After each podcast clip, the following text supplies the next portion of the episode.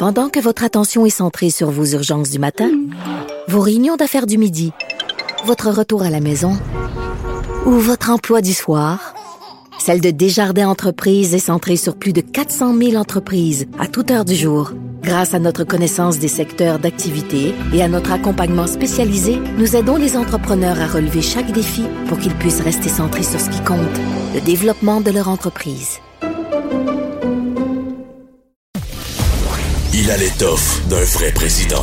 Vincent Dessureau anime. Que Dieu bénisse l'Amérique. Faut dire que cette semaine, au départ, je me disais, ah, petite semaine quand même aux États-Unis. Puis après, quand je suis allé voir ma, liste de sujets euh, qui m'intéressaient, que j'avais noté au fil de la semaine, mais finalement, elle était très, très longue. Beaucoup, beaucoup de choses finalement à discuter. Euh, des trucs assez variés avec notre collègue Luc La Liberté qui est en ligne. Bonjour, Luc. Oui, bonjour Vincent. Euh, je veux commencer parce que, entre autres, le dossier de la foi aux États-Unis, je sais que tu t'es intéressé à ça cette semaine, où on apprenait que les, que les Américains euh, ben, délaissait, pour dire pas en totalité, mais euh, dans une, quand même une mesure assez intéressante, euh, la religion. Alors, on associe souvent les États-Unis clairement à une population très religieuse. Ben, c'est en baisse. Ben voilà, écoute, le, phénomène, on a commencé à le remarquer euh, vers la fin des années 1990, au tournant finalement du 21e siècle, euh, quand on a franchi le, cap de l'an 2000. Mais ce que, le, ce que le sondage Gallup auquel je référais dans, mon article cette semaine dévoile ou, nous révèle, c'est que ce, processus-là de gens qui, qui croient toujours, mais qui sont plus affiliés à une église en particulier ou qui sont en, en recherche. On a la foi, mais on ne sait plus trop comment on va la pratiquer ou en compagnie de qui on va la pratiquer. Donc, ce mouvement-là s'est accéléré. Et ce mouvement-là ne semble pas avoir non plus de, barrière générationnelle. C'est-à-dire que parfois, comme ça a été le cas, par exemple, au Québec, hein, la, religion avec la Révolution tranquille a été tassée très rapidement et c'était par une plus jeune génération. Donc, il semble que ce soit pas le cas aux États-Unis. Donc, on n'identifie pas les causes de ce mouvement-là, si ce n'est que certains de ceux qui s'éloignent de la religion le font parce qu'ils déplorent les excès de ceux qui sont plus doctrinaires ou extrémistes à leurs yeux. Euh, mais donc, il y a une accélération de ce mouvement-là, de la sécularisation de la société américaine. Et moi, je l'ai bien noté parce que tu disais, on, présente régulièrement, puis je l'ai fait très longtemps dans mes cours, on présente la société américaine comme profondément religieuse. Et j'ai souvent expliqué à mes étudiants qu'au plan politique, le thème de la religion, il est incontournable. Imaginez par exemple un président ou un candidat à la présidence qui dirait ne pas croire en Dieu ou ne pas pratiquer. Ouais, ça marche euh, pas ben voilà, ça ne fonctionnait pas. Puis regarde entre autres comment on en a parlé encore avec Donald Trump. On a dit, ben écoutez, M. Trump, c'est, c'est pas l'exemple de la, pratique ou du gars qui vit en conformité avec des, des enseignements religieux. Mais là, on a vu qu'il a rendu la monnaie de sa pièce aux partisans de, certaines églises qui l'ont appuyé en disant, ah, les, les, voies de Dieu sont, sont impénétrables. Pourquoi nous a-t-il envoyé Trump? On le sait pas, mais c'est avec lui qu'on va parvenir à nos fins. Mais, donc, euh, donc je, je fais un raccourci, bien sûr, sur la, oui, la pensée, sur comment on est passé d'un à l'autre. Mais le, mouvement, la tendance qu'il faut surtout retenir, c'est que c'était déjà en place mais ça s'accélère. Et il y aura des retombées là-dedans éventuellement au plan politique. Parce qu'une des données du sondage Gallup, et ça concerne plus les Blancs que les représentants des minorités, c'est que si on est moins doctrinaire dans sa pratique de la foi ou qu'on délaisse la foi, euh, on a plus tendance, il y a une modification de certaines de nos valeurs ou de certains de nos principes, et qu'on aurait plus tendance à voter démocrate. Donc, dans les données démographiques qui sont encourageantes si on est un partisan démocrate, ce facteur-là est à ajouter. Donc, on sait que les minorités, même s'il y a eu quelques percées au sein de la communauté hispanophone et chez les Afro-Américains pour les républicains dans certaines régions des États-Unis, ce sont quand même ces minorités-là qui bientôt vont être majoritaires et qui votent encore plus démocrates que républicains. Oui, parce que là, non seulement on peut penser que des gens aux États-Unis, dans le portrait actuel, des gens moins religieux voteraient plus démocrates, mais ça peut amener aussi éventuellement le Parti républicain à se moderniser un peu, délaisser certaines... Euh, bon, on pense au euh, dossier de l'avortement, au dossier du mariage gay, des dossiers qui sont intimement reliés à la religion, qu'on le veuille ou non, pour se rapprocher peut-être des, des, des, partis plus à droite au Canada, où c'est des questions qui des fois reviennent, mais qui sont davantage une droite économique. On pourrait penser que si ce phénomène là continue, ça pourrait amener une évolution comme ça? Écoute, moi, c'est une des choses, j'aime bien observer comment les formations politiques dans l'histoire, on, commente, nous, l'actualité, on est toujours, hein, je le répète souvent, le nez un peu collé sur la vitrine. C'est plus difficile d'avoir toujours une, bonne perspective. Mais je, je suis fasciné par l'évolution politique des deux grands partis. Et ils ont toujours été animés par des divisions, par des mouvances, parce qu'on intègre des mouvements politiques ou parce qu'on intègre des tiers partis. Les plateformes des, des, des, deux, des deux grandes formations ont évolué. Et moi, je suis intéressé encore au 21e siècle par ces mouvements-là. On a vu à quel point le, Parti démocrate a dû être très, très, très sensible euh, aux éléments les plus progressistes parce qu'on se rendait compte qu'on avait besoin de leur vote. Tout le monde se souvient de la confrontation, je pense, hein, entre Bernie Sanders et Hillary Clinton. Euh, Biden réussit plutôt bien ces jours-ci à allier les deux factions, à donner à un peu tout le monde euh, de quoi attendre, en tout cas, hein, avant d'envisager une forme de, de, séparation ou de mutinerie à interne. Parti républicain, lui, il a ça à gérer. Euh, tu vois, John Boehner sort un livre la semaine prochaine, l'ancien speaker républicain de la Chambre, et lui dit ne plus reconnaître le Parti républicain et que certains conservateurs américains ne reconnaissent plus ce parti-là, qui est allé vers Donald Trump. Donc, on sait déjà qu'il y a de ces tendances à l'intérieur et que le parti devra bouger éventuellement. Euh, même en supposant que les, euh, partisans de, l'ancien président Trump euh, sont, sont, très fidèles, ils sont loyaux, hein, ils continuent à voter pour ceux qui défendent les mêmes idées ou le même discours que Donald Trump, ils ne sont pas suffisants pour l'emporter. D'ailleurs, on l'a vu cette année. Donc, le Parti républicain, à, moyen terme, même s'il s'y refuse à court terme, devra faire l'exercice. Hein. On ne peut pas faire l'économie euh, d'un exercice de, plateforme électorale. Donc, on peut se contenter pour 2022 de regarder ça à courte vue, mais déjà en 2024, la question va être, à mon humble avis, plus pressante. Donc, j'ai hâte de voir l'évolution de ces mouvements-là, au-delà de ce qu'on peut penser des plateformes. Comment les partis composent-ils hein, avec les changements démographiques et avec le contexte dans lequel ils évoluent? Euh, tu as fait référence au livre de John Boehner. Je veux quand même glisser un mot là-dessus parce que c'est un personnage euh, que bon, j'avais quasiment oublié au fil des dans les dernières années parce que ça avait été quand même un personnage important entre autres pendant les années Obama, lui qui était speaker euh, de, de la Chambre, donc quelqu'un, pour ceux qui aimaient Obama, je pense que c'est un peu son, son, ben, vis-à-vis, disons, à une, certaine époque, euh, qui a été un, ben, frein à plusieurs, euh, bon, à, à plusieurs projets de, de, Barack Obama également, moi que je me trompe. Et euh, ben, il écrit un livre, et c'est pas les démocrates qui l'attaquent là-dedans beaucoup, là. Non, voilà, c'est intéressant. Puis tu fais très bien de, de, de, de rappeler. En plus, c'est fou comment la politique a changé dans les quatre dernières années, ou encore, sans qu'elle ait changé, à quel point elle a été dominée, la politique américaine, par le personnage de Donald Trump.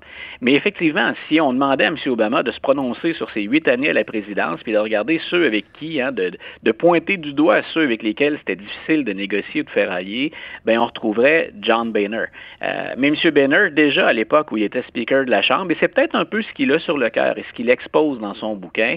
Euh, déjà, il était bien conscient que le parti était déchiré à l'interne, qu'il y a de nombreux... Lui disait, ces gens-là, entre autres, il référait à ceux du Tea Party, il disait, ces gens-là savent pas ce qu'est la politique. Ils savent pas que ça demande des compromis, qu'il faut parfois échanger avec le camp adverse. Donc, on, il a eu maille à partir avec les républicains. Non seulement confrontait-il l'administration Obama, mais il avait en plus à, gérer cette rivalité. Et c'est cette rivalité à l'interne qui l'a poussé éventuellement sur la ligne de touche. Donc, il prend sa retraite, il sort du monde politique en, 2015, M. Monsieur, Boehner. Et effectivement, les extraits, moi j'ai hâte, ma, ma, ma, commande était déjà placée, je vais recevoir le bouquin la semaine prochaine. Euh, mais j'ai hâte de le lire. Mais les extraits qui ont circulé, euh, il est très, très, très dur justement à l'égard de ceux qui, au sein du Parti démocrate, entraînent le parti, à son avis, dans la mauvaise direction il est très dur, entre autres, euh, envers Ted Cruz. Et euh, nos auditeurs vont peut-être se rappeler, ceux qui s'intéressent beaucoup à la politique américaine, vont peut-être se rappeler qu'en 2015, Boehner avait surnommé ou qualifié Ted Cruz de Lucifer in the flesh, le diable en personne. Donc, euh, c'est pas très tendre, on peut pas parler de petits mots doux non plus dans ce cas-là. et il le trouve carrément de nos jours, fin 2020, début 2021. il le considère vraiment comme quelqu'un de dangereux et d'irresponsable. Mais il est encore plus dur que ça à l'endroit de l'ancien président Trump. Et l'attaque la plus, la plus dure qu'il ou le coup le plus dur qu'il porte à Donald Trump, c'est quand il évoque le 6 janvier, le fameux attentat contre euh, le Capitole. parce que lui, il n'y a pas de débat à savoir est-ce que c'est la faute à Trump ou pas. C'est sa faute. Carrément, lui, voilà, carrément, il est responsable de cet incident-là.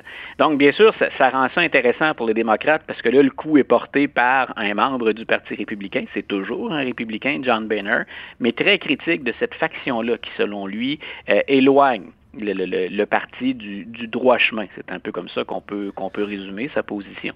Donc, mais je répète, en même temps, ben, Boehner a été victime un peu aussi des querelles internes et poussé vers, euh, vers la sortie.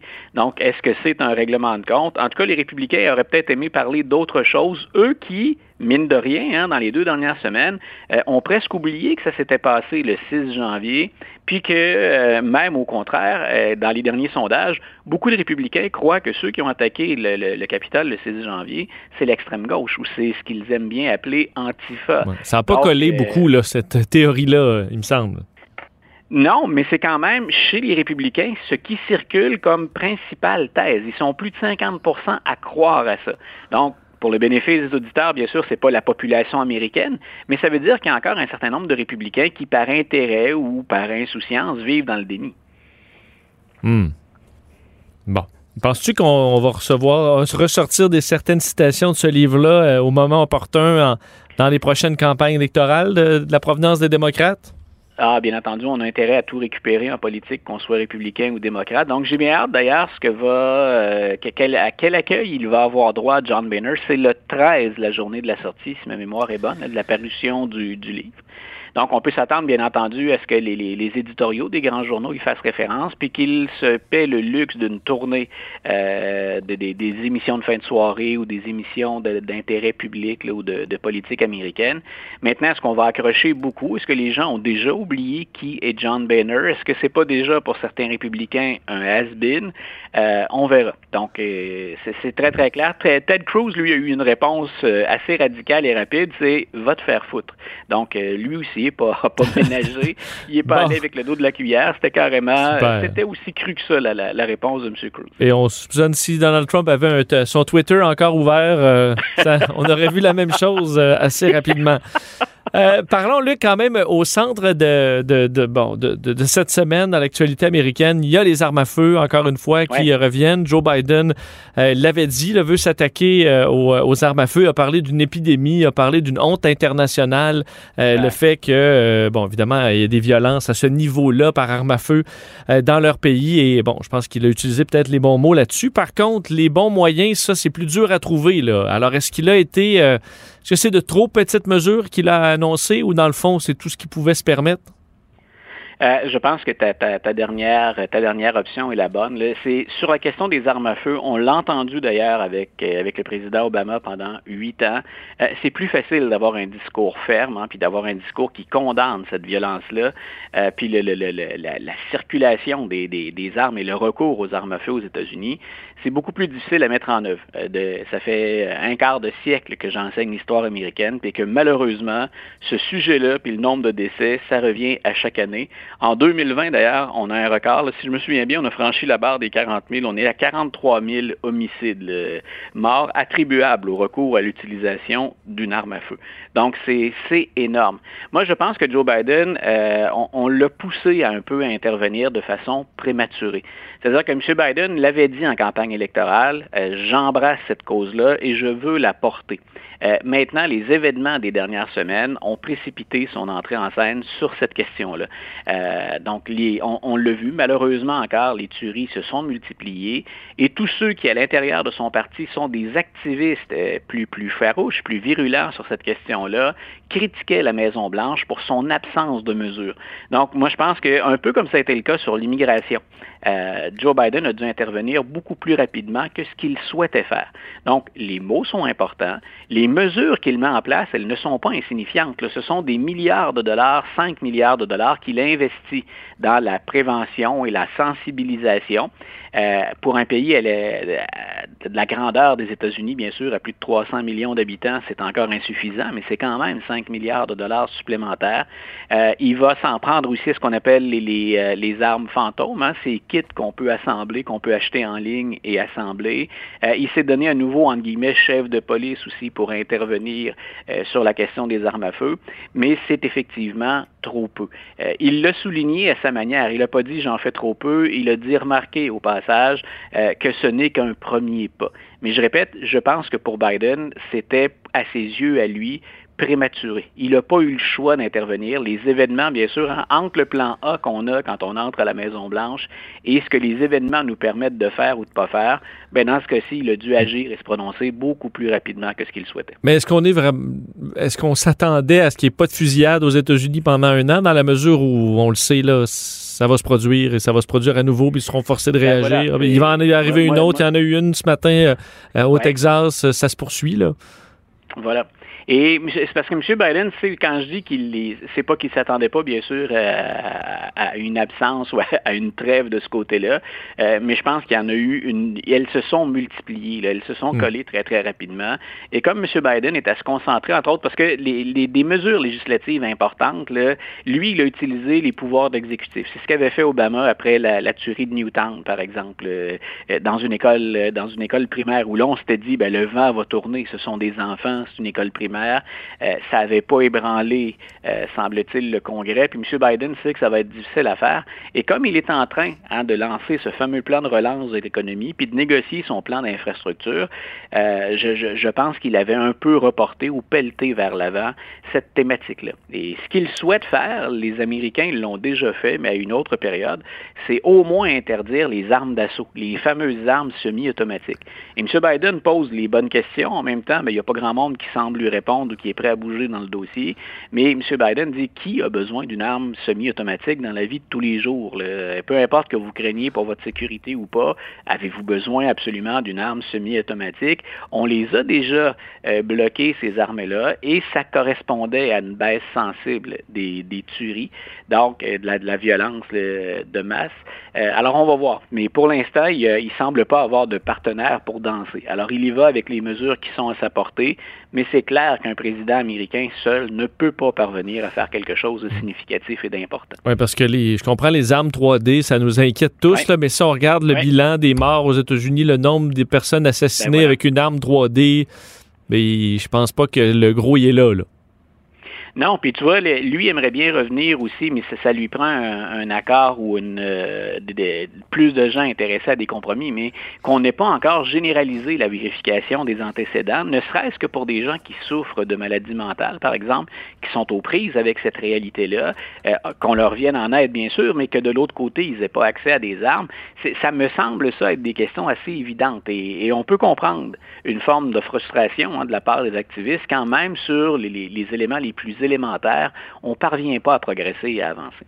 Oui, parce qu'on dit, on va entendre souvent un good guy with a gun. Ça prend pour euh, contre quelqu'un de méchant avec un fusil, ça en prend un bon, mais le bon, il faut le prouver. Hein, et ça, on, le, le vérifie pas. écoute, qu'on ait autant de tueries et que jamais, euh, aux yeux, en tout cas, des, des, opposants contre les armes à feu, ce ne soit, euh, ce ne soit que les armes soient jamais remis en cause. moi, c'est quelque chose qui, qui m'assomme depuis, depuis que je m'intéresse aux États-Unis. C'est, oui, c'est vrai. Hein, il y a des gens qui tiennent ces armes-là, mais plus il y a d'armes en circulation, puis des armes qui sont capables de faire du dommage, euh, ben oui, c'est vrai. On peut avoir quelqu'un qui souffre de maladie mentale, mais s'il n'a pas accès à des armes, ben déjà, on limite un peu la portée de ce qu'il peut faire. Mais qu'on n'évoque jamais, dans certains cas, ce contrôle des armes, écoute, c'est, euh, ça me semble, ça me semble absurde. Euh, Luc, il faut que, bon, je te pose la question sur euh, ce qui se passe en Georgie, euh, le scandale, ben, tout le débat là, et, dans lequel le baseball majeur s'est plongé. Il faut dire, dans les dernières années, il y a eu quand même quelques conflits entre des grandes ligues professionnelles qui ont décidé de, de, de, se commettre dans certains dossiers plus politiques ou, ou sociaux. Et là, ben, les républicains, ça, ça tourne un peu au, cirque où on dénonce la décision du baseball majeur de retirer, on sait, le match des étoiles à la ville d'Atlanta à cause de ces mesures. Euh, certains vont dire que c'est pour supprimer du vote, d'autres pour, pour encadrer le droit de vote. Euh, c'est un beau fouillis quand même. C'est un beau fouillis, puis il n'y a, pas de, a pas de solution facile encore là euh, à l'horizon. Euh, mais on, est rendu, tu le soulignais un peu, dans, les extrêmes. Par exemple, un des arguments maintenant préférés, un des arguments les plus faciles, parce que tout le monde a, été interpellé, je pense, par cette réalité-là, aux États-Unis et de notre côté de la frontière, euh, c'est ce qu'on appelle la, la, culture du bannissement, hein, ou la cancel culture.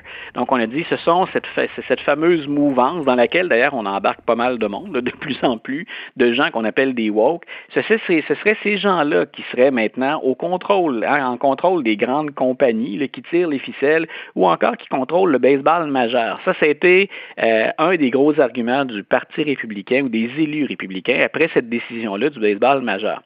Euh, peut-être qu'on fait des, points avec ça ou qu'on se gagne du temps, mais c'est absolument ridicule comme, euh, argumentaire. Euh, au-delà de ça, moi, je pense que ce qui est plus important, je pense que c'est le, collègue Pierre Martin dans le journal qui soulignait cette semaine, il y a une question identitaire qui est très, très, très importante aux États-Unis.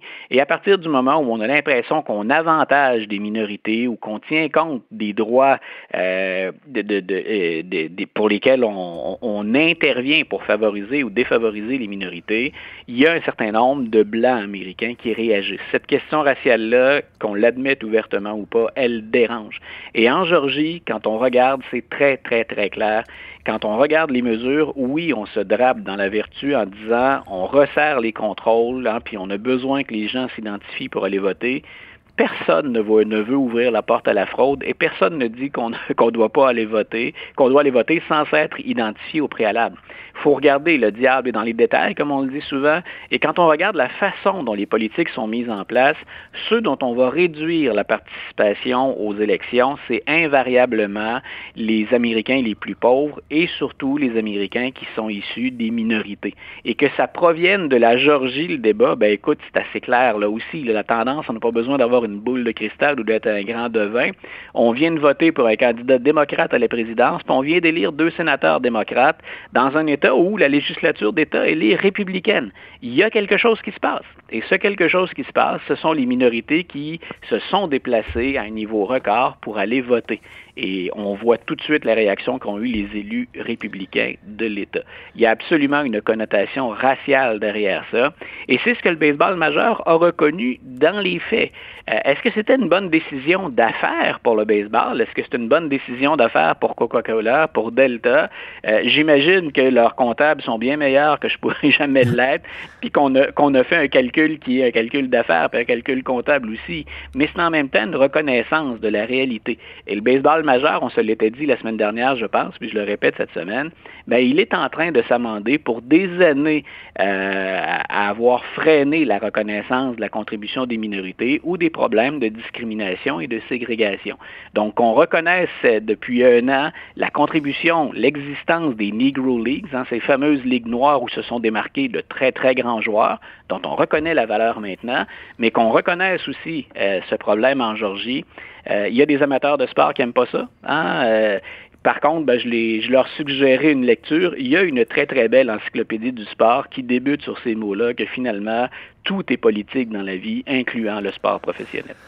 Euh, en terminant, Luc, un mot sur. Euh, j'ai vu une de tes publications sur Facebook que j'ai trouvé bien intéressante cette semaine. Euh, on s'attend. tout le monde qui commentait la politique américaine pendant les quatre années de, présidence de Trump ont, tous eu des insultes. T'en as eu énormément. et on se disait, ben, est-ce que ces gens-là vont, au lieu de défendre Trump violemment, vont critiquer Biden violemment, puis on va se retrouver un peu au, au même endroit? Et c'est pas du moins ce que tu sens sur tes réseaux sociaux. Il y a clairement un gros changement changement de ton sur les réseaux sociaux?